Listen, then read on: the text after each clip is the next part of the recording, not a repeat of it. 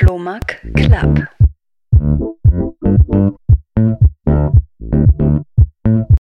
Du bist nicht mehr im Silicon Valley. Genau, nach fast zwölf Jahren im Silicon Valley bin ich vor ungefähr zwei Jahren nach Boulder, Colorado umgezogen, äh, an die Füße der Rocky Mountains und äh, genieße das Leben hier sehr. Ist auch eine coole, ein cooles Ecosystem hier, weil, ähm, wie du vielleicht weißt, äh, Techstars, also einer der großen Accelerator-Programme in der Welt, wurde in Boulder gegründet äh, und die Jungs von Techstars haben hier wirklich Pionierarbeit geleistet für die letzten 15 Jahre oder so. Äh, und du hast hier eine super coole Startup-Szene, die aber gleichzeitig auch äh, das Thema, das alte Thema Work-Life-Balance irgendwie hinbekommt. Ja, okay. und äh, im Winter gehst du Skifahren, im Sommer gehst du äh, Bergsteigen, äh, Radfahren, Laufen, was auch immer dein, dein Sport der Wahl ist. Deine, deine Wahl der Sport? Sport der Wahl. Sport der Wahl. Aber du arbeitest immer noch, also so wie ich gelesen habe, bist du ja Teil de, der University und die sitzt aber in Kalifornien, richtig? Ja, Singularity University war ein großer Teil meines Lebens. Ähm, letzten, was auch immer, irgendwie sechs Jahre oder so. Die sind tatsächlich Hauptquartier im Silicon Valley und ähm, äh, agieren allerdings weltweit. Deswegen ganz ehrlich, du brauchst ja heute, das ist ja so ein bisschen dieses Work-from-Home-Thema, das ja auch äh, äh, sich sehr breit macht. Ist im Grunde, ich glaube, Geografie wird weniger wichtig heute, mhm. ähm, weil wir halt alle, wir können halt solche Dinge machen, wie was wir hier gerade machen. Also irgendwie, du sitzt irgendwo, wo, wo genau in Deutschland, Flo? Stuttgart. Stuttgart, ja. Siehst ja. du noch nicht mal mehr in Berlin oder München, Flo, oder Hamburg, sondern in Stuttgart. Ja, und ähm, anscheinend äh, scheint Stuttgart ja auch irgendwie genug dir zu, zu bieten, äh, dass du sagst, irgendwie ähm, kann man machen. Und das Gleiche ist, ist glaube ich, ganz ehrlich, passiert überall. Das siehst du in London, das siehst du in San Francisco, in New York, ja. äh, in Tel Aviv, egal wo du bist. Ähm, glücklicherweise leben wir in einer Welt, wo wir wirklich sehr verbunden sind, connected. Ich habe es nachgelesen und dachte, ich will, würde dich so gern vorstellen mit dem, was du beruflich machst. Und ich muss ehrlich sagen, ähm, ich habe es nicht verstanden, wie tatsächlich eine nicht. Jobbeschreibung ist. Also du weißt es selber auch nicht. Wie würdest du dich beschreiben, wenn du dich irgendwo vorstellen musst? Was für ein Job ist es? Ja, das ist eine gute Frage. Also äh, mein Hintergrund oder mein, mein, meine äh, Karriere im Grunde war in der, ich ist und war in der Technologiebranche. Ich war halt Teil von einigen dieser durchaus interessanteren äh, quote-unquote Startups. Ja, also irgendwie war bei Alando, eBay in Deutschland, ähm, habe Mozilla mit aufgebaut, der Firefox Webbrowser, ähm, habe ein bisschen Zeit bei Google verbracht und habe dann in, dazwischen immer meine eigenen Unternehmen gemacht und dann auch mal Venture Capital gemacht, um die andere Seite zu sehen. Also ich bin äh, im Grunde äh, technologisch angehaucht äh, und ähm, äh, betreibe das eher von der Business-Seite ähm, und habe dann vor äh, ungefähr zehn Jahren angefangen, an, an Hochschulen zu unterrichten. Also in Berlin an der ESMT habe ich äh, Masterclasses gemacht, äh, Haas in Berkeley und so weiter und so weiter. Ähm, und ich glaube, was wir heute machen, ist das einfachste, äh, die einfachste Art und Weise, das zu beschreiben, ist, dass wir ähm, Leader, also in Englisch äh, sagen wir das, uh, we help leaders to see and seize the future. Das heißt, wir helfen Führungskräften, und das definieren wir relativ breit, ähm, dabei die, die Zukunft zu sehen ähm, und sich auf die Zukunft vorzubereiten und die Zukunft aktiv zu gestalten, weil ich glaube, das ist das Große und Wichtige, ähm, die Herausforderung für uns eben, dass mhm. wir nicht passiv die Zukunft erleben, sondern wir aktiv äh, an der Zukunft mitgestalten. Warum bist du damals aus Deutschland gegangen? Ah, viele Gründe. Ähm, auf der einen Seite, äh, ich wollte, ich fühlte mich seinerzeit und ich bin jetzt seit fast, was auch immer, 18 Jahren nicht mehr in Deutschland. Ähm, ich fühlte mich in Deutschland so ein bisschen eingeschränkt. Also ich glaube, äh, das hat sich sicherlich sehr stark geändert, also was ich heute so sehe, aber äh, you know, ich bin halt in der ersten Dotcom-Bubble groß geworden, also so also 95, 96, 97. Ähm, und ich kann mich immer noch sehr gut erinnern, ähm, als ich mein erstes Unternehmen gegründet habe und wir dafür äh, Wagniskapital eingesammelt haben, also VC Capital ähm, war die erste Frage immer, ja, Herr Finett, ähm, ist denn das, was Sie da machen, irgendwie äh, schon erfolgreich und wie kann man denn damit Geld verdienen? Ja, und ich fand das immer so, das ist so, hey, ich mache was ganz Neues, das hat, irgendwie, das hat man noch nicht gemacht, wir wissen es nicht, ja. Ähm, ich fand das so ein bisschen so, das war so das eine. Das andere, ähm, wir sind ja auch glorreich mit dem ersten Unternehmen äh, gescheitert, so wie sich das gehört. Ähm, und ich habe dann halt immer äh, Leuten erzählt, die, ich habe dann sehr, sehr freimütig über mein, mein Scheitern gesprochen äh, und habe dann, äh, wie gesagt, das ist halt 20 Jahre her, ja, aber vor 20 Jahren noch viel gehört, mein, also, oh mein Gott, du bist ja pleite gegangen, das ist ja schrecklich, ja. Und äh, als ich das allererste Mal in den USA war, hatte ich die Geschichte halt auch jemandem erzählt, in den USA, in einem Coffeeshop. Ähm, und der fragte mich dann direkt als allererste Frage, er sagte so, das ist ja super, was hast denn du gelernt? Und äh, weißt du, so diese, diese, ja. diese Ansicht, ja, hatte mich halt unglaublich fasziniert. Deswegen ähm, äh, fühlte ich mich halt in Deutschland immer so ein bisschen so beengt und bedrückt. Und wie gesagt, das hat sich sehr geändert in Deutschland, ohne Frage. Ähm, und wollte dann halt auch immer irgendwie mal in, in die USA gehen. Und das, der andere Faktor ist, meine Frau ist Britin. Ähm, wir haben in Berlin zusammengelebt und äh, nach fünf Jahren in Berlin habe ich dann halt gesagt, ich müsste jetzt auch mal irgendwie deine Kultur wirklich kennenlernen. Mhm. Und dann sind wir halt nach, zuerst nach London gegangen und dann von London äh, ins Silicon Valley. Wow. Aber ich, ja, ich gebe dir recht. Ich würde sagen, es ist tatsächlich vom Mindset her bestimmt heute immer noch so. Ich habe auch viele mhm. amerikanischen Freunde und tatsächlich, wenn man mit ihnen redet, sie haben schon einen anderen Blick aufs Leben und auf wenn, wenn man eben Dinge in Sand setzt, sie sind viel, ja klar, dann probieren wir es eben nochmal. Und mhm. die Deutschen sind bekannt, sie wollen Sicherheit. Ist also tatsächlich da. Ähm, du beschäftigst dich ja hauptsächlich mit diesem Thema Zukunft. Also in allem, mhm. was ich in den Talks gehört habe, in allen Bereichen geht es darum, wie sieht die Zukunft aus. Ist es was, was bei dir persönlich schon immer so ein Ding ist, dass du nicht im Jetzt, sondern immer in der Zukunft lebst? ich hoffe, ich lebe im Jetzt, ähm, weil äh, äh, die einzige Art und Weise, glaube ich, wie du leben kannst als Person, ist halt im Jetzt. Aber ich habe mich immer sehr, also ich habe mich sehr, sehr früh damit beschäftigt, ähm, darüber nachzudenken und war fasziniert davon, wie die Zukunft denn aussehen kann. Also ich bin irgendwie mit äh, Star Trek groß geworden ähm, und dann äh, Star Wars. Und jetzt können wir auch natürlich diskutieren, welche von den beiden Serien oder welche der beiden Filme besser sind oder Filmserien besser sind. Ähm, aber ich war aber immer sehr fasziniert von der Zukunft. Und ähm, ich glaube, was mich sehr fasziniert hat bei der Zukunft, war irgendwie so dieses Auseinanderklaffen zwischen auf der einen Seite siehst du halt, was du zum Beispiel im, im Fernsehen siehst. Also Star Trek ist ja eine sehr positive Sicht der Zukunft. Ja?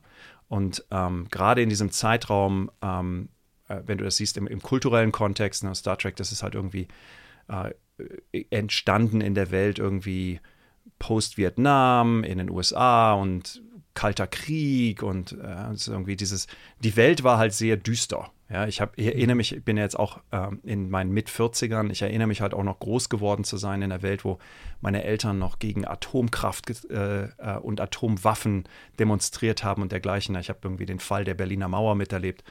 Ähm, du hast halt diesen Backdrop. Das heißt, du hast auf der einen Seite hast du die gefühlte Realität, ja, die sich immer sehr negativ anfühlt oder für mich zumindest immer sehr negativ angefühlt hat. Du hast halt also irgendwie kalter Krieg und heute ist es natürlich Klimawandel, Corona und so weiter und so weiter. Und dann hast du auf der anderen Seite diese, ähm, diese utopischen Sichten der Welt, die auf der einen Seite sehr positiv sein können, Star Trek, oder halt der Terminator, ja, totale Zerstörung der Menschheit. Ähm, und ich fand es immer spannend, irgendwie darüber nachzudenken, wie kannst du denn die Zukunft aktiv gestalten? Mhm. und was brauchen wir denn als Menschen, als Mindset, als Perspektive auf die Welt, äh, um die Welt zu, positiv zu gestalten? Ähm, und was können wir denn verstehen von über die Zukunft? vor allen Dingen, wenn du überlegst, dass die Zukunft ist unbeschritten. Ja, du, du, weißt ja nicht, was in der Zukunft passiert, du kannst ja. es nur ahnen. Und äh, wie gesagt, ich fand das immer super faszinierend als, als Gedankenmodell, als, als Position, die man als Mensch haben kann, im Grunde sich hinzustellen, zu sagen, okay, die Zukunft, was, was braucht es denn, dass wir die Zukunft besser machen als die Gegenwart? Hm. Ähm, ja, und das hat mich dann halt äh, immer sehr umgetrieben und treibt mich weiterhin sehr um. Okay, würdest du sagen, dass Corona die Welt nachhaltig jetzt verändert hat in der ja. Art und Weise? Weil ich also, man, die einen sagen, definitiv hat es alles mhm. verändert und manche sagen, naja, die Menschheit wird ziemlich schnell zurückgehen zu dem, wie es davor war. Ja, ich glaube, beides ist wahr. Ähm, also ich glaube, auf der einen Seite ähm, hast du ein, und das siehst du ja ganz klar, ein, ein Bedürfnis der Menschheit zurückzugehen zu den guten alten Tagen. Ja, und das ist ja, das gab es ja schon vor Corona. Also das, du hörst ja immer wieder dieses Argument, ja, früher war alles besser. Ne? irgendwie, früher war die Butter noch irgendwie die hat noch nach Butter geschmeckt, ja. Und ähm, äh, natürlich äh, ist das immer sehr selektiv in der Wahrnehmung, weil du vergisst dann halt auch irgendwie, ja, und früher sind wir alle irgendwie mit 60 schon tot gewesen und haben Lungenkrebs gekriegt und was ja, und haben irgendwie in, der, in den Kohl, äh, Kohlenminen äh, irgendwie gearbeitet. Äh, aber die Butter hat besser geschmeckt, ja. Und also ich glaube, du hast auf, das, auf der einen Seite verständlicherweise so diese Nostalgie. Ne? Also es ist irgendwie, weißt du, irgendwie gerade äh, wenn du dir Corona anguckst, vor Corona konnten wir irgendwie zu Konzerten gehen und irgendwie mussten nicht darüber nachdenken, irgendwie Viren zu bekommen und so weiter. Und dann auf der, anderen Seite hast du, glaube ich, aber auch sehr stark, und das siehst du bei so Themen wie ähm, äh, für die Leute, die das ähm, erleben können und, und genießen, irgendwie so Work from Home. Ja? Also diese ganze äh, das ganze Remote Work, das ganze Thema, dass ich irgendwie viel mehr Flexibilität habe, dass ich arbeiten kann, wo ich möchte und nicht irgendwie zu einem Büro gehen möchte. Und das ist für manche Leute der Himmel auf Erden. Ja. Andere Leute hassen es, weil sie sagen irgendwie, ich möchte aber im Büro sein, ich möchte mit meinen Kollegen zusammen sein. Aber ich glaube, das sind die Dinge, die sich nicht ändern werden. Das sind, das sind so die Dinge, wo Leute sich dran halten werden und sagen, warum soll ich, wir haben doch jetzt gesehen, dass es funktioniert, warum soll ich denn zu der alten Welt zurückkommen? Ja. Und äh, ich kann dir ganz ehrlich sagen, aus meiner persönlichen Perspektive, äh, 2019 ähm, habe ich überwiegend äh, reisend verbracht, also äh, viele äh, Geschäftsreisen, Talks und Sessions mit meinen, mit meinen Kunden und war, ich glaube, 250 Tage unterwegs, äh, was verrückt ist und irgendwie nicht empfehlenswert. Ähm, und dann 2020 ist passiert und wir sind im Grunde gar nicht gereist. Und ganz ehrlich, ich will nie wieder zurück zu 250 Tagen Reisen. Ich will ein bisschen mehr reisen, als ich im Moment kann, keine Frage. Aber ich will nicht wieder zurück zu dem. Und das ist, glaube ich, so ein ganz gutes Beispiel für, was ist so ein bisschen so diese Balance, die wir finden, ho hoffentlich finden werden, zwischen was wollen wir denn wieder haben, was irgendwie uns Spaß gemacht hat und uns glücklich gemacht hat früher, vor Corona. Mhm. Und was sind die Dinge, die, die neu sind für uns? Du hast in einem Talk gesagt, die Welt wird anders aussehen. Ja. Ähm, ich, gehe, ich stimme dir überein, mich würde interessieren, wie wird die Welt aussehen? Also kann, kann man jetzt schon, ähm, du sprichst ja in diesen Talks mhm. immer über diese Weak Signals, also man kann ja. Annahmen treffen, weil man Signale genau. sieht. Was heißt, die Welt wird komplett anders aussehen? Ist es in 10 Jahren? Ist es in 30 Jahren? Du, es kommt darauf an, welchen, welchen Bereich, welchen Sektor, welches äh, Vertical du dir anguckst. Ähm, also ich glaube, dass du ähm, äh, wenn du dir vor allen Dingen Technologie anschaust und die Änderungen, die durch Technologie hervorgebracht werden, glaube ich, musst du unterscheiden zwischen ähm, der Marktnähe von Technologie. Also ein gutes Beispiel für mich sind, du guckst dir so Dinge an wie künstliche Intelligenz im Bereich ähm, äh, Machine Learning und, und äh, wenn du dir zum Beispiel deutschen Mittelstand anguckst, ähm, ich glaube, wir werden sehr viel sehr praktische und sehr sinnvolle Anwendungen von künstlicher Intelligenz finden im Mittelstand. Ja, also alles Mögliche von, ich setze äh, Kameras ein, um Qualitätskontrolle zu machen, wo die künstliche Intelligenz äh, Image Recognition macht und mir sagt irgendwie, ob zum Beispiel ein Teil, das ich herstelle, äh, fehlerhaft ist oder nicht. Und das können sie dann besser als Menschen und schneller und äh, deswegen haben wir einen Wettbewerbsvorteil, bla bla bla. Ja? Ähm, das ist relativ marktnah äh, oder sehr marktnah.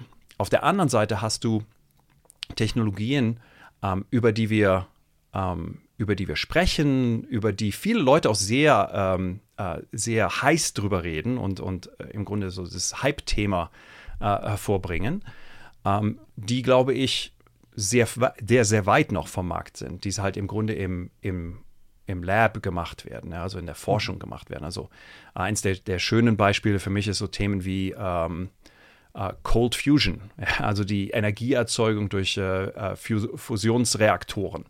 Das klingt super. Wir wissen, dass es in der Theorie funktioniert, weil die Sonne so funktioniert. Ja. Ähm, praktisch sind wir davon noch Jahrzehnte entfernt, wahrscheinlich. Ja, weil mhm. wir können es noch nicht mal mehr im Lab irgendwie richtig herstellen. Das heißt, wir sind dann auch noch ewig weit davon entfernt, das in Praxis zu machen. Äh, ein anderes Beispiel für mich ist, äh, ist äh, wenn du dir so Themen anguckst wie ähm, selbstfahrende Autos, ja, komplett autonom selbstfahrende Autos. Da gibt es so viele Probleme, die wir lösen müssen, die im Grunde nach wie vor ungelöst sind. Ja.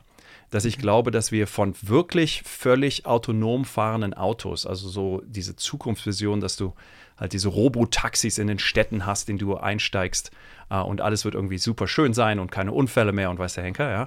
Ich glaube, davon sind wir noch ziemlich weit entfernt.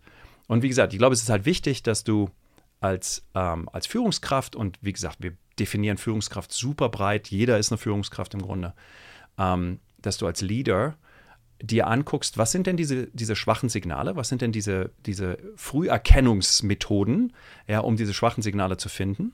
Und dann musst du dir aber auch an, angucken und sehr ernsthaft überlegen, wann ist es denn realistisch und was sind die Konditionen, die das ermöglichen, dass so ein schwaches Signal zu einem starken Signal wird, dass es tatsächlich was bewegt. Ähm, und ein schönes Beispiel, wo du, glaube ich, diesen Hype sehr schön siehst, ist gerade das ganze Thema Crypto und NFTs und so weiter. Ähm, was aus meiner Sicht ähm, riesig ist, ja, da wird sich unglaublich viel tun in diesem Bereich, ähm, wo wir aber tatsächlich aus meiner Sicht auch ähm, in, der, in, sehr, in, der, sehr praktischen Anwendung noch Jahre oder vielleicht sogar noch zehn Jahre und länger okay. von der wirklichen Anwendung entfernt sind. Na, weil, wie gesagt, gleiches Thema. Mhm. Ja, es ist irgendwie, das passiert so an den Fringes und du siehst halt irgendwie dieses NFT-Craziness, also die Non-Fungible Tokens, die ja gerade irgendwie ja. äh, die Runden machen. Ähm, aber es ist halt früh, sehr früh. Du sprichst ja auch darüber, wie schnell sich Computer quasi entwickeln in der, in der Leistung und sagst, dass sich alle zwei Jahre verdoppelt sich die Kapazität eines Computers, ist das richtig? Ja, das, das ist äh, das alte, äh, das alte ähm, uh, Moore's Law, also Gordon Moore, der, der, Mitgründer von Intel, hat ja vor über 50 Jahren gesagt, dass er im Grunde äh, als, als Beobachtung, hat er gesagt, was ich gefunden habe, ist, dass ich Computer ähm, die, die korrekte Ansicht ist, dass er sagt, dass die Anzahl der Transistoren auf einem, auf einem Chip sich verdoppeln. Um, ähm, und dadurch werden Computer im Grunde doppelt so schnell, alle zwei Jahre. Und dann hat die Industrie gesagt, okay, wir nehmen das als Challenge an. Das ist so ein bisschen wie äh, Roger Bannister, der die vier, Meil, vier Minuten Meile gelaufen ist. Uh, und wir, wir, wir machen das weiter. Ja, und das haben sie halt für die letzten, was auch mal, 50 Jahre getan. Ähm, du siehst so ein bisschen jetzt so diese, du kommst halt an die, an die Grenzen der Physik bei dem Thema jetzt ran. Ne? Ähm, aber nach wie vor, uh, also die Anzahl der Transistoren verdoppelt sich nicht mehr auf in, in der gleichen Geschwindigkeit, aber die Geschwindigkeit der Prozessoren ist nach wie vor uh, steigt, weil wir eben neue Dinge mit Prozessoren machen. Also wir schreiben jetzt irgendwie, das siehst du ja, diese speziellen, diese speziellen Prozessoren. Also Apple zum Beispiel hat auf seinem iPhone jetzt Prozessoren, die speziell designt sind, um künstliche Intelligenz besser zu machen, etc. etc. Also da passiert viel, ja, ohne Frage. Okay, aber das bedeutet, in, das war, glaube ich, in einem, in einem Talk, habe ich das gehört, dass in 50, 60 Jahren wird so ein Computer, den wir in unserer Hand halten können, so viel Wissen besitzen wie die gesamte Menschheit. Ist das hm. richtig? Ja, äh, ja und ja. also äh, das ist eben, äh, da kommst du halt in diese, in diese wirklich spannende Diskussion ähm, zwischen ähm, reiner Rechenleistung und Kapazität und Wissen und dergleichen und ähm, was du im, im, Grunde in Gänsefüßchen Intelligenz bezeichnen würdest. Ja? Und ähm, du kannst heute, ich glaube, du kannst heute das Argument machen, dass du, äh, selbst wenn du dir eine Kopie von Wikipedia runterziehst, dann weiß diese, also diese, dieses gesamte Wissen von Wikipedia wird wahrscheinlich das Wissen, das du in deinem Kopf hast, oder ich zumindest in meinem Kopf habe, äh, übersteigen. Ja? ja? Das ist halt die Realität heute schon. Jetzt ist ja natürlich die Frage, ist Wikipedia deswegen intelligent? Natürlich nicht. Ja?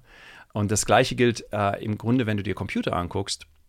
Selbst die, äh, die ähm, ausgereiftesten künstlichen Intelligenzmethoden, also diese Neural Networks, die wir gerade einsetzen, äh, sind im Grunde, das ist reine Statistik. Ja?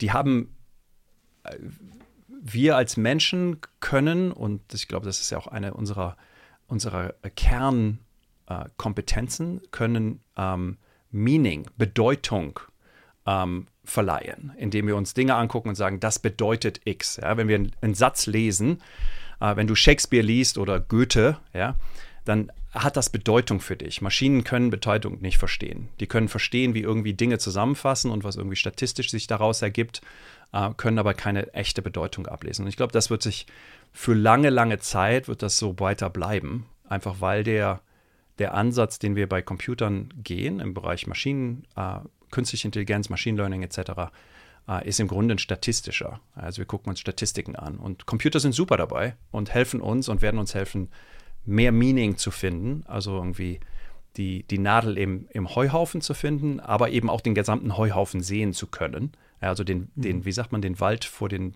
Bäumen sehen, nicht sehen den, können. Genau, und die Bäume nicht vor dem Wald sehen, was auch immer. Ja. und ähm, ja, ist spannend, ist super spannend, aber ich glaube, es ist ganz wichtig zu verstehen für Leute, dass ähm, äh, ich glaube, viele der Ängste und Befürchtungen, die im Grunde rund um dieses Thema Künstliche Intelligenz gerade so diskutiert werden, dass das Künstliche Intelligenz irgendwann selbstständig denken wird und dergleichen. Äh, das ist nicht mein, mein, Hauptkon mein Haupt, äh, meine Hauptangst. Meine Hauptangst ist, dass wir künstliche Intelligenz bauen, Systeme bauen, die uns Daten geben, die wir falsch interpretieren oder die aufgrund der Tatsache, wie sie trainiert worden sind, falsche Interpretationen uns geben und wir dann Entscheidungen treffen aufgrund dieser falschen Interpretationen. Das ist das, glaube ich, die viel größere Gefahr heute. Das ist interessant, weil ich, ich glaube, Elon Musk hat er nicht gewarnt vor künstlicher Intelligenz und gemeint, ja. wir müssen es abschalten. Ist es dieselbe Angst, dass er sagt, wir nutzen es falsch oder ist es einfach in seinem Kopf, dass er dann denkt, die, die Computer übernehmen tatsächlich die Menschheit? Ja, ist eine gute Frage. Also bei Elon weiß ich nie irgendwie, äh, ob der Typ brillant ist. Sicherlich ist er brillant, ganz ohne Frage. Ähm, ich glaube aber, er, er, er spricht, er, er, mag auch gerne über Dinge sprechen, die er nicht äh, völlig durchgedacht hat. Mhm. Ähm, also so diese Idee, dass sich irgendwie künstliche Intelligenz verselbstständigt. Ähm, wenn du äh, mit Leuten sprichst, die halt ähm, in dem Bereich tatsächlich arbeiten ähm, und, und die äh, im Grunde den State of the Art vorantreiben. Also so, für mich so die Go-To-Resource ist äh, Andrew Ng, ähm, der unterrichtet Künstliche Intelligenz an Stanford, der war Teil des Teams, das Google Brain gegründet hat. Der hat Künstliche Intelligenz bei Baidu geleitet, also unglaublich smarter Typ, ähm, der halt auch tatsächlich die Arbeit tut, ja, nicht nur darüber mhm. redet. Ähm, und der sagt dir, ähm, du Pas also Pascal, Flo, Welt, ähm, äh, wie gesagt, die Herausforderung heute ist nicht, uns darüber nachzudenken, uns davor zu fürchten, dass künstliche Intelligenz sich verselbstständigt, wie in den Filmen, also wenn du Skynet ja, aus dem Terminator-Film natürlich dir anguckst, ähm, sondern das größere Problem ist heute, viel größere Problem ist heute, ähm, dass wir Datensätze verwenden, die halt Bias haben. Also das klassische Beispiel irgendwie, du nimmst ähm, äh, äh, Facial Recognition, also die äh, Erkennung von Gesichtern. Äh, und die werden dann trainiert auf, mit, mit weißen, äh, weißen äh, Menschen, ja, also so du und ich. Und dann haben die Probleme irgendwie ähm, äh, Menschen, die nicht weiße Hautfarbe haben, irgendwie zu erkennen, etc. etc. Also das sind die größeren Probleme, glaube ich. Mhm. Okay. Wenn, wenn du jetzt Führungskräfte trainierst und in die Zukunft schaust, dann mhm. ähm, habe ich aus deinen Talks gelernt, dass ihr dieses Prinzip eben habt, dass ihr euch immer fragt, was ist die Konsequenz der Konsequenz. Mhm. Äh, kann, kannst du uns da mal ein bisschen mit reinnehmen in das, wie sieht es praktisch aus? Also setzt du dich hin ja. in einem Whiteboard-Marker und sagst, okay, ja, hier stehen wir Tat. und ja, du, ist, ist ganz spannend. Und zwar ist das eine, ähm, eine äh, eine Methode, die entwickelt wurde von jemandem, der heißt Jerome Glenn, das ist irgendwie 40 Jahre alt. Das hieß mal, ähm, oder er nannte das ein ähm, Implication Wheel. Ähm, wir haben diese Methode genommen, haben die so ein bisschen aktualisiert und angepasst für unsere eigenen Bedürfnisse. Aber die Idee ist, ist im Grunde ganz simpel. Du gehst halt hin und sagst irgendwie, du guckst dir irgendeine eine Veränderung an und sagst, was sind denn die, die, die Dinge, die das, diese Veränderung hervorbringen wird? Und die Ansicht, die Einsicht, die Jerome hatte, ist, dass die meisten Menschen im Grunde an der ersten Stufe aufhören. Ja, also du nimmst sowas wie äh, als Beispiel, wir hatten ja gerade schon über selbstfahrende Autos gesprochen, du sagst irgendwie, was passiert denn, wenn wir tatsächlich selbstfahrende Autos in Massen auf den Straßen haben? Dann können wir alle irgendwie philosophieren und sagen irgendwie, naja, also irgendwie das Stadtbild wird sich ändern, du brauchst weniger Parkfläche, ähm, die Art und Weise, wie wir ähm, Autos kaufen wird sich ändern, die ähm, Versicherungswelt wird sich ändern. Ähm, wir werden vielleicht weniger Unfälle haben, hoffentlich weniger Unfälle haben.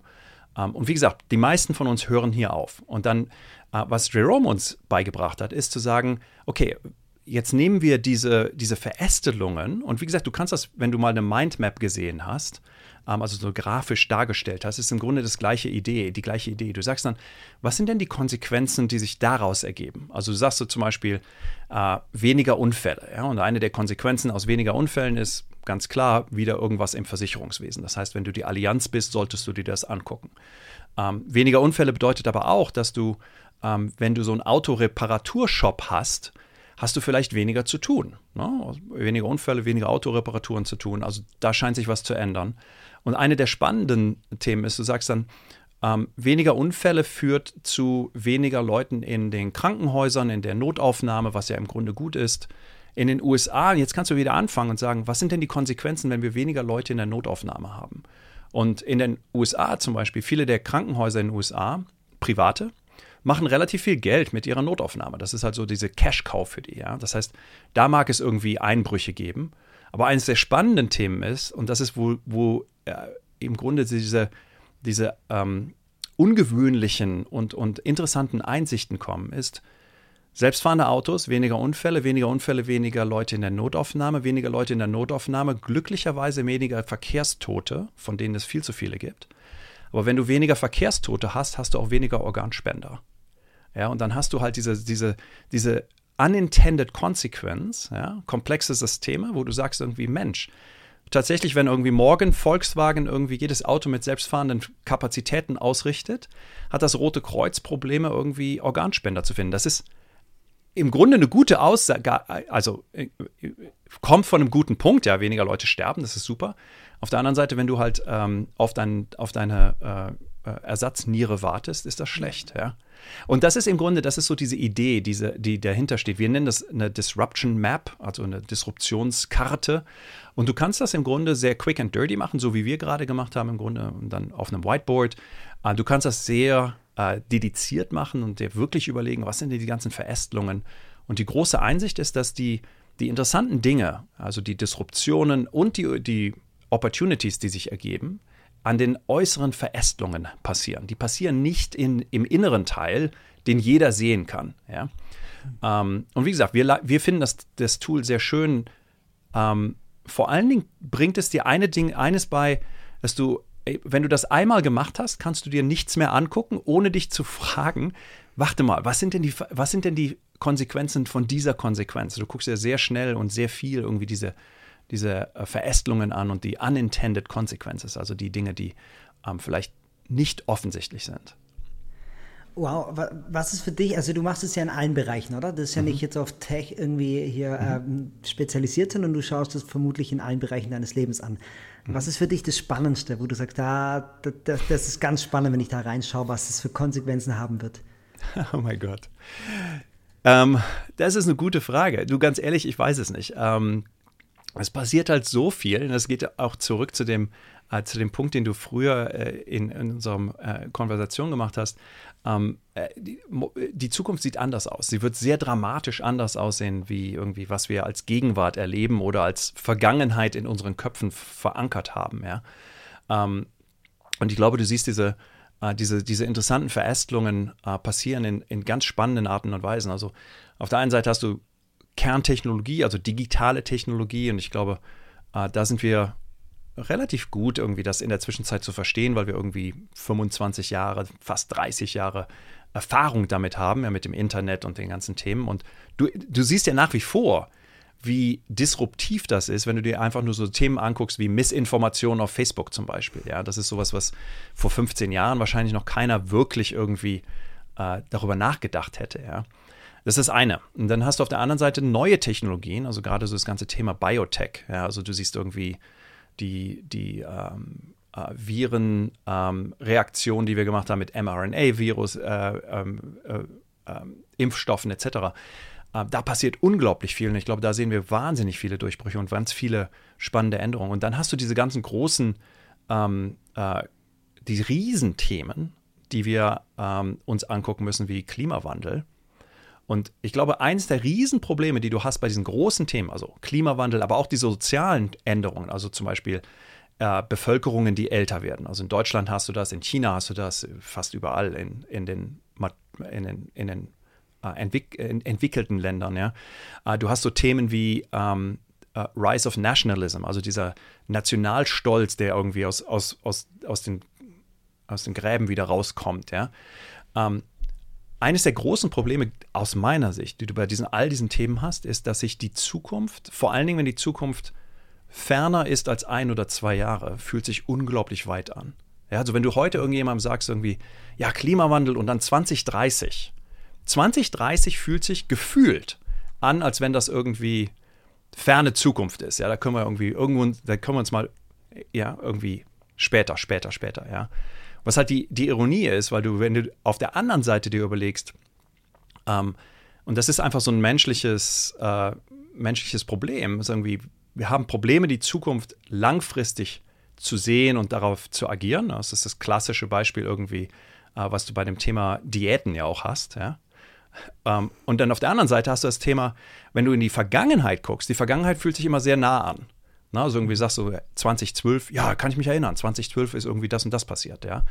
Aber es sind die gleichen acht Jahre. Ja, ja. Und ich glaube, das ist eines der großen Probleme, die wir als Gesellschaft anfassen müssen, dass wir sagen müssen, Mensch, diese großen Probleme, die wir, die wir vor uns sehen, die kann man nicht lösen in einem, zwei, drei Jahren oder auch in einem, in einem Wahlzyklus eines Politikers. Die müssen wir uns angucken und sagen, irgendwie Klimawandel ist ein Thema, da müssen wir jetzt die nächsten 30, 40, 50 Jahre und wahrscheinlich für immer dran arbeiten. Und da müssen wir jetzt anfangen. Ne? Das ist halt, das ist die Schwierigkeit. Denkst du persönlich, dass bei Klimawandel das Technologie ein großer Durchbruch sein wird? Oder wird es tatsächlich über Beschränkungen, was wir, hm. wie viel wir essen dürfen, wie viel Diesel wir fahren? Was, was siehst du in der Zukunft? Ich glaube, es ist beides. Also ähm, ich bin auf der einen Seite, glaube ich, Technologie ganz ohne Frage wird ähm, äh, wird uns unterstützen da bei dem Thema. Also du, denkst so Themen wie Energiewandel, ja, irgendwie weg von der, weg von der Kohle hin zu ähm, Solar und Wind und vielleicht Nuklear, ja. Ohne Frage. Ich glaube, es ist gefährlich, sich hinzustellen und zu sagen, ja, Technologie wird es schon richten. Na, also das ist, glaube ich, das ist naiv äh, und gefährlich. Und ich glaube, dass du, äh, wir haben halt uns eine Welt geschaffen, äh, vor allen Dingen nach dem, nach dem Zweiten Weltkrieg, also die, im Grunde die Zeit von 45 oder 50, wenn wir angefangen haben, den Wiederaufbau zu machen, äh, bis heute, die halt sehr stark auf diesem Thema Consumerism aufgebaut ist. Ja, es geht halt irgendwie kaufen, kaufen, kaufen und weltweites Wachstum und ja, und ich glaube, wir sehen, dass das nicht funktioniert. Äh, zumindest nicht in der, in der, in dem Ausmaße, wie wir es, wie wir es vorantreiben. Und das ist im Grunde, das sind diese sozialen Änderungen. Das ist, wo wir weil ich glaube, es geht weniger darum, ob du weniger Diesel selbst fahren musst, aber viel mehr irgendwie, wie viel konsumieren wir, was konsumieren wir, warum konsumieren wir es. Ähm, und diesen ganzen, und da geht es ja wieder um diese Konsequenzen der Konsequenzen. Ähm, ja, also du sagst irgendwie, wenn ich mir jetzt eine Klamotte weniger beim Fast Fashion Company kaufe, was sind die Konsequenzen davon? Ja, dann muss es halt nicht mehr transportiert werden, muss nicht mehr hergestellt werden. Dann hast du aber auch diese ganzen unintended Consequences, dass irgendwie in diesen Ländern dann die Leute nicht mehr beschäftigt werden. Sehr komplex, sehr, sehr, sehr komplex. Aber ich glaube, dass du äh, gerade so, so Megathemen wie Klimawandel halt tatsächlich sehr multidimensional dir angucken musst und vor allen Dingen auch, wie ich eben schon sagte, halt langfristig. So, das bedeutet, auch in der Zukunft wird es viel, viel wichtiger für den Mensch selber zu reflektieren und zu sehen, okay, was haben meine Entscheidungen für Konsequenzen? Weil ja Technologie nimmt mir ja ganz, ganz viele Entscheidungen ab. Ich habe ja, mhm. die, die Möglichkeiten werden ja viel einfacher und wenn wir jetzt mal überlegen in 20, 30 Jahren, was dann alles noch möglich sein wird technologisch, sind es dann die menschlichen Fähigkeiten, die zunehmen müssen, Sozialkompetenz, ähm, eben nicht nur für mich zu schauen, also sind das Dinge, ich frage mich das in, auch in der Arbeit, die ich mit jungen Menschen gemacht habe oder auch jetzt unser Schulsystem anschauen, da frage ich mich so, was brauchen denn die jungen Menschen für Fähigkeiten? Ja, ist eine spannende Frage und äh, Flo, mich würde da auch ganz ehrlich deine, deine Antwort interessieren. Ich glaube, dass du auf der einen Seite hast das Thema Fähigkeiten und da geht's dann halt, da hörst du halt viel irgendwie und ich glaube, das ist auch richtig, irgendwie so Themen Empathie und Sozialbewusstsein und, und, und, ja. Ähm, aber ich glaube, es gibt eine andere Fragestellung, die, ähm, die parallel, die wir uns parallel anschauen müssen, die im Grunde darum geht, ähm, was ist denn kollektiv die Zukunft, die wir sehen wollen? Und ich glaube, eins der ganz großen Probleme, die wir kollektiv haben, überall auf der Welt, ist, dass wir im Grunde keine Zukunftsvision haben. Ich meine, was ist denn die Zukunftsvision für Deutschland, die Amerikaner? China. Ja, außer irgendwie mehr produzieren und irgendwie alle sind glücklich, äh, weil wir irgendwie uns, äh, was auch immer, ja, die, die, das T-Shirt für 5 Dollar kaufen können. Ja.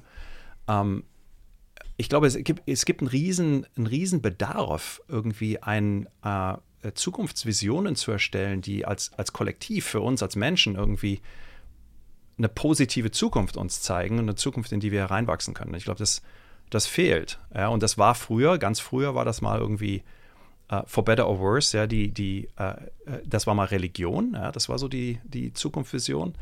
Um, dann hatten wir es mal ein bisschen in Politik, aber anscheinend im Moment, ich sehe es wenig, ja, wenig bis gar nicht. Und ich würde mich mal interessieren, irgendwie, Flo, gerade mit deinem uh, Background, ähm, wo, was siehst du? Ja, das ist was, was mich tatsächlich seit vielen, vielen Jahren bewegt. Ich meine, ich komme, habe ich ja erzählt, aus der aus dem kirchlichen Background raus, also aus der, dem religiösen, wo man sich natürlich immer noch mal eine andere Frage stellt, immer die Frage, mhm. wozu sind wir hier? Und mhm. Ähm, ich gehe da gerne zurück, so ganz in den Anfang, diesen Auftrag, den in meinem Glauben Gott uns Menschen mitgegeben hat, ähm, bewahrt die Schöpfung und vermehrt mhm. euch. Und da sehe ich zwei Aspekte. Ist, das eine ist, dass wir eine Verantwortung für den Planeten haben, mhm. ähm, dass wir auf dem leben und Verantwortung für die Generation nach uns haben. Ähm, und das andere denke ich, ist dieser Beziehungsaspekt. Ich glaube, wir Menschen sind für Beziehungen miteinander geschaffen und ich denke, da, da gab es ja immer Schwankungen so. Dann, ich sehe das jetzt bei vielen jungen Leuten, die nach Erfolg und nach ich will gesehen werden und Social Media begünstigt das. Und, aber auch da wird man es erleben, wenn man dann mit den Leuten spricht, die bekannt sind, dann gibt es ihnen gar nichts und sie gehen wieder zurück mhm. zu dem, wo ist mein Beziehungsumfeld mit den Menschen, ja. wo ich lebe. Und dann denke ich natürlich, ich habe den Glauben tatsächlich, dass jeder Mensch was in sich trägt, was angelegt ist, wo er sagt, ich will was Bedeutendes mit meinem Leben machen. Und für den einen ist es das Bedeutende, ich will in meiner Nachbarschaft, ähm, will ich den Menschen helfen und der Nächste will in Entwicklungsländer gehen oder ein wahnsinnig innovatives Produkt erschaffen. Aber jeder trägt in sich was, was ihn antreibt. Ähm, für mich persönlich war das über Jahre dieser Antrieb, ich will eigentlich Menschen helfen, dass sie ihre Berufung finden, dass sie mhm. wissen, wozu sie leben. Ähm, damit dieses Umfeld von, ich habe meine Beziehung um mich herum, das gibt mir die Sicherheit, ähm, da, da bin ich, fühle ich mich zu Hause, aber dann muss ich irgendwas reinbringen in die Welt, was für das Große und Ganze da ist. Und ich mhm. glaube, so wie ich mit Menschen zu tun hatte über die Jahre, die Menschen, die am glücklichsten waren, haben irgendwo ihren Platz gefunden, haben gesagt, okay, hier mache ich was und ich weiß, es ist mehr als nur, ich bekomme da Finanzen dafür und Geld und kann leben, sondern ich weiß, es hat für jemand anderes da draußen eine Bedeutung. Mhm. Ja. Genau. Bin ich ganz bei dir. Ähm, ich bin nicht religiös, ähm, äh, habe aber genau den gleichen Ansatz. Und dann hast du eben das Problem, dass du, ich glaube, dass du ähm, auf der einen Seite diese Frage im, im Individuum beantworten musst. Also irgendwie, was, was ist mein, meine Berufung, was macht mich glücklich? Und dann hast du, und ich glaube, das, das ist so dieser Trend zum Individualismus, den wir ja schon irgendwie seit, was auch immer, den 70ern oder so sehen, ja, und äh, ich glaube, heute noch, noch mehr, noch deutlich mehr aus irgendwie ausgearbeitet wird. Und deswegen sind wir auch alle irgendwie auf auf unserer Meditations-App und dergleichen, ja. Und nichts dagegen, ja. Also bitte mach Meditation, wenn du willst.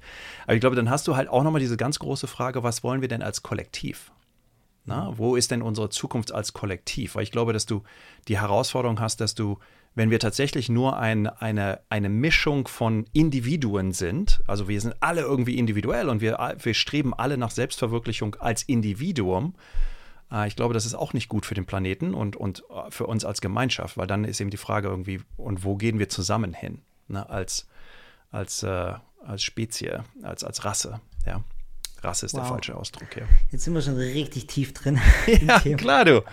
Das ist, das ist, was passiert, wenn du über Technologie wirklich mal nachdenkst. Ja, super spannend. Wenn, wir, ich hatte jetzt in meinem Podcast ein paar Talks, wo es um mhm. das ganze Schu Schulsystem hier in Deutschland mhm. ging und ähm, diese Fragen, ist es noch aktuell, ähm, was bringen wir eigentlich unseren jungen Menschen bei? Ja. Mich würde da total deine Perspektive interessieren. Ja, ist eine gute Frage. Also ich äh, äh vielleicht ganz, ganz vorab den, äh, den, den Disclaimer. Ähm, ich bin äh, in Deutschland zur Schule gegangen. Das ist allerdings auch schon irgendwie 25, 30 Jahre her. Ähm, ich habe seitdem nicht mehr viel mit dem, Schul mit dem deutschen Schulsystem zu tun. Das heißt, ich weiß nicht genau, wie es sich geändert hat. Ähm, eine der Dinge, die ich dir ganz klar sagen kann, ist, ähm, zumindest was ich international sehe, ist, ähm, ich glaube, dass das äh, Schulsystem vor allen Dingen, wenn du irgendwie, was wir in den Amerikanern, also was die Amerikaner K-12 nennen, also Kindergarten bis 12. Klasse, also das, was in Deutschland Kindergarten bis Abitur, ja. Ähm, ich glaube, dass wir deutlich falsch aufgestellt sind. Und die, die, es gibt da eine ganz interessante Ironie. Und zwar, als ich zur Schule gegangen bin, ich bin halt durchs klassische Schulsystem gegangen, weißt du, so Grundschule und dann ähm, äh, Gymnasium und Abitur gemacht und das klassische Lernen. Das heißt also mal, zum Beispiel mein, äh, mein Geschichtsunterricht war irgendwie, hier sind die, äh, die vier Bände, die du im Grunde im, äh, in deiner, in deiner äh, Gymnasiumzeit durcharbeiten wirst. Und du gehst halt irgendwie von der Zeit der Römern bis halt irgendwie, was auch immer, wo es geändert hat, irgendwie 70er oder 80ern, ja. Und ähm, du lernst halt auswendig, äh, wann genau an welchem Tage irgendwie Hitler die Macht ergriffen hat oder der, äh, der römische äh, äh Feldherr XYZ die folgende Schlacht ge äh, geführt hat. Und das fragen wir ab. Das ist natürlich heute total unsinnig. Aber anscheinend bringen wir es den Kindern nach wie vor bei, weil das heute irgendwie gehe ich zu Alexa und sage irgendwie, hey Alexa, wann hat der römische Kaiser irgendwas, irgendwas anderes gemacht? Ja, und dann sagt mir das Alexa. Was wir natürlich verstehen müssen, ist der Kontext ja, und die, die Zusammenhänge und warum das eine zum anderen führt und die Entscheidungen, die getroffen wurden und dergleichen. Und ich glaube, wie gesagt, das hat sich, mag sich geändert haben im deutschen Schulsystem. Ich sehe es aber zum Beispiel im amerikanischen Schulsystem, da hat sich es nicht geändert, nicht viel zumindest, ähm, dass wir halt nach wie vor irgendwie im Grunde so Road Repetition und dergleichen lernen. Ja. Und ich glaube, das müssen wir aufhören. Wir müssen halt tatsächlich irgendwie Kindern beibringen, diese ganzen Soft Skills, das, was irgendwie uns tatsächlich als Menschen auszeichnet, Empathie, komplexes, komplexe Problemlösungen, Arbeiten in Gruppen, jada, jada, jada. Und das, die Ironie für mich ist, als ich aufgewachsen bin, groß geworden bin, ähm, hatten äh, Kinder in meiner Nachbarschaft, die sind in die, ähm, die sind in eine Waldorfschule gegangen, ja, äh, und Montessori-Schulen gegangen. Und die haben wir uns immer angeguckt und haben die immer so ein bisschen belächelt. Weißt du, das waren so immer so die, die, die Kinder, die irgendwie draußen gespielt haben und irgendwie diese komischen Klassen gemacht haben, wo es irgendwie nicht irgendwie um ein bestimmtes Thema ging, sondern irgendwie um Probleme. Ja. Und äh, die haben wir dann, äh, äh, zumindest damals in, in, Deutschland, wenn die ihr Abitur haben wollten, dann haben wir die wieder in das alte System gezwungen. Ja, dann sind die irgendwie 10. Klasse, sind die bei uns äh, im Gymnasium aufgeschlagen haben sich dann unglaublich schwer damit getan, im Grunde nach der alten Methode zu lernen. Ähm, und wie gesagt, das war immer so ein bisschen so, das hat man so ein bisschen belächelt. Ne? Heute gucke ich mir das an und sage, Mensch, das, das ist im Grunde das Modell. ja? Und heute bin ich irgendwie, ich habe die Diskussion mit meinen Eltern gehabt und gesagt, irgendwie, warum habt ihr mich nicht in eine Waldorfschule geschickt oder in eine, in eine Montessori-Schule? Ne? Weil irgendwie, ich glaube, das ist die Art und Weise, wie wir lernen müssen. Ne? Es ist integrativ, problembasierend, weil das ist ja auch die Art und Weise, wie du arbeitest. Ja, und ähm, ich glaube, da gibt es riesen, einen riesen Nachholbedarf. Jetzt muss man aber auch sagen, ganz ehrlich, es ist unglaublich schwierig, das zu ändern, weil du gehst zu Eltern und sagst, du, wir haben hier die volle, eine neue Idee, wie wir irgendwie deinen Kindern was beibringen. Und dann Eltern sagen, aus gutem Grunde sagen, naja, das ist jetzt irgendwie nicht äh, proven, das wissen wir nicht, ob das funktioniert. Mach das mal mit anderen Kindern, äh, nicht mit meinen Kindern. Und die Ergebnisse siehst du ja auch erst irgendwie 10 Jahre, 20 Jahre später. Ja, und das ist ja, also wenn du irgendwie aus der Startup-Welt kommst, wo du irgendwie so MVP, 72 Stunden, dann können wir mal schnell was ausprobieren. Es funktioniert im Lernen nicht, ne? Ähm, deswegen ist es schwierig. Also das möchte ich auch anerkennen. Das ist einfach nicht, ist ja. nicht simpel. Aber was können, was können dann Jugendliche machen, die hm jetzt sage ich mal, es gibt ja immer die paar, die sich auf die Zukunft vorbereiten wollen, die sagen, wir wollen wirklich was verändern. Was können Sie an, also außerhalb der Schule für Fähigkeiten erlernen, um zu sagen, okay, ich will mich darauf vorbereiten, auf das, was kommt? Ich würde sagen, dass sie heute das auch machen. Also äh, ich, ich treffe mich viel mit irgendwie Jugendlichen, gerade so im Abituralter, äh, die haben irgendwie, die gründen ihre Firmen, die machen Projekte, die machen Kunst, die gehen raus und äh, ja, vor Covid haben die irgendwie Festivals organisiert und dergleichen. Ähm, all diese Dinge, alles, was du im Grunde machen kannst, was, ähm, äh, was dich dazu animiert, irgendwie komplex zu denken, Lösungen zu erarbeiten, mit anderen Menschen zusammenzuarbeiten, ähm, Produkte, Services, Lösungen zu erarbeiten, die die kundengerecht sind. Das heißt, du also das ist so ein bisschen die Management-Speak natürlich. Also wo du irgendwie hingehst und sagst, irgendwie müssen wir herausfinden, irgendwie welche, äh, welche äh, Keksgeschmäcker äh, in meiner Nachbarschaft überhaupt vorhanden sind, damit ich dann die richtigen Kekse machen kann, dass ich die dann auch verkaufen kann. All diese Dinge.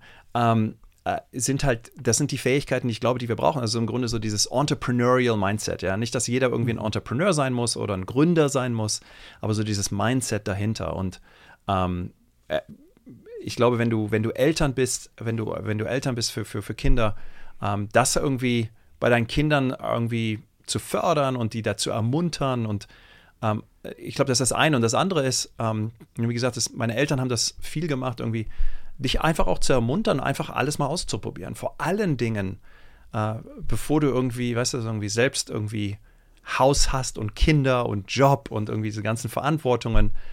De dein Risiko ist so gering, dass irgendwas schief geht. Und wenn was schief geht, ist irgendwie, ja, wen kümmert's, ja? Probier Dinge aus, mach Sport, geh irgendwie, was auch immer, gründe deine, dein, deinen Lemonade-Stand, ja, probier Dinge aus. Und das Schöne ist ja, dass du Heute äh, ist ja im Grunde alles irgendwie, du kannst alles auf Google finden, ja, irgendwie, wie ja. starte ich ein Unternehmen. Da musste ich mich vor 20 Jahren noch durch Bücher durchwühlen. Ja, das kannst du heute alles sehr, sehr simpel machen. Also von daher, just do it, just go out there.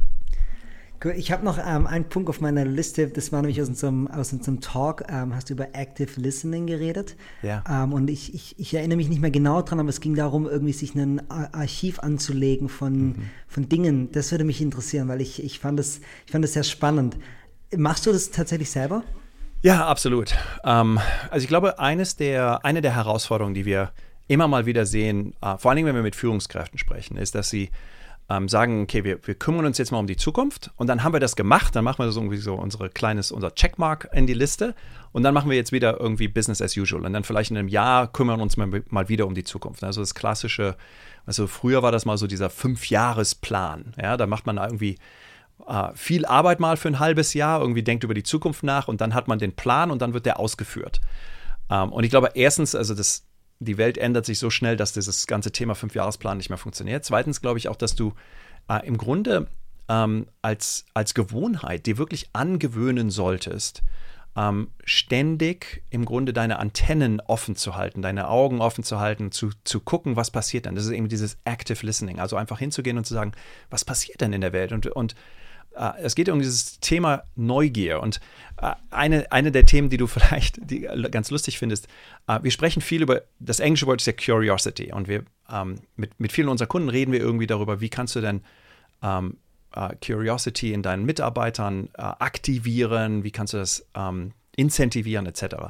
Und ich bringe zu denen immer das deutsche Wort. Ich sage irgendwie, hier ist, eine, hier ist eine, ein schönes deutsches Wort für euch, das ist Neugier, weil du Neugier, wenn du das zerpflückst, der sind ja im Grunde zwei Wörter, Neu und Gier. Und ich erzähle denen dann halt immer, dass Neugier ist halt, neu ist neu, new, ja, und Gier ist halt dieses, dieses Lust, das Greed for Newness, ja. Und ich finde das Wort einfach so, so schön, ja. Und ich glaube, das ist genau das ist dieses Active Listening. Und für mich äh, bedeutet das, ähm, ich scanne halt, ich habe halt meine, meine News Sources, ähm, die ich äh, über die Jahre irgendwie zusammengefasst habe. Alles Mögliche von irgendwie Newsfeeds, Webseiten, die ich besuche, Newsletter, die ich lese, Twitter-Leuten, denen ich folge. Und jeden Tag verbringe ich im Grunde nicht so sonderlich viel Zeit, aber vielleicht so 20, 30 Minuten damit, einfach da durchzugehen und zu gucken, was passiert denn in der Welt. Und dann ähm, mich häufig die Frage zu stellen, und das ist äh, meine, meine, meine Favorite, meine, meine bevorzugte Frage, das kommt von Uh, ein Freund von uns, Guy Kawasaki, Guy war der erste Evangelist bei Apple in den 80ern. Und der hat mir ähm, vor irgendwie fast zehn Jahren mal eine Frage beigebracht. Der sagt irgendwie, wenn ich durch die Welt gehe und ich sehe irgendwas, was ungewöhnlich ist. Ja, die meisten Leute, die filtern das aus. Ja, das ist so dieses, du, du, reduzierst halt deine Welt auf die Dinge, die du gewohnt bist. Ja, und der sagt irgendwie, was ich mache, ist, was ich versuche und ich immer wieder daran erinnere, ist, wenn ich was sehe, was ungewöhnlich ist, also du siehst irgendjemand, der was Ungewöhnliches macht, du liest irgendeine ungewöhnliche Headline oder so, dann frage ich mich die Fragestellung, isn't that interesting? Ist das nicht interessant? Und ich glaube, das ist eine super Fragestellung, um einfach irgendwie in dieser Frage zu bleiben, in diesem aktiven Listening, diesem, diesem aktiven Zuhören sozusagen dabei zu bleiben und ähm, dir die Welt anzugucken und zu sehen, wie sie sich ändert. Das ist ein sehr cooler Tipp. Ich muss mir die äh, Frage vielleicht auf den Arm tätowieren. Ja. Hast du einen Buchtipp noch für mich zu dem ganzen oh Thema? Gott. Wie sieht die Zukunft aus? Ähm, äh, ganz ehrlich, nicht so sonderlich. Also ich lese viele von diesen irgendwie Zukunftsbüchern ähm, und du hast äh, so ganz klassische Texte.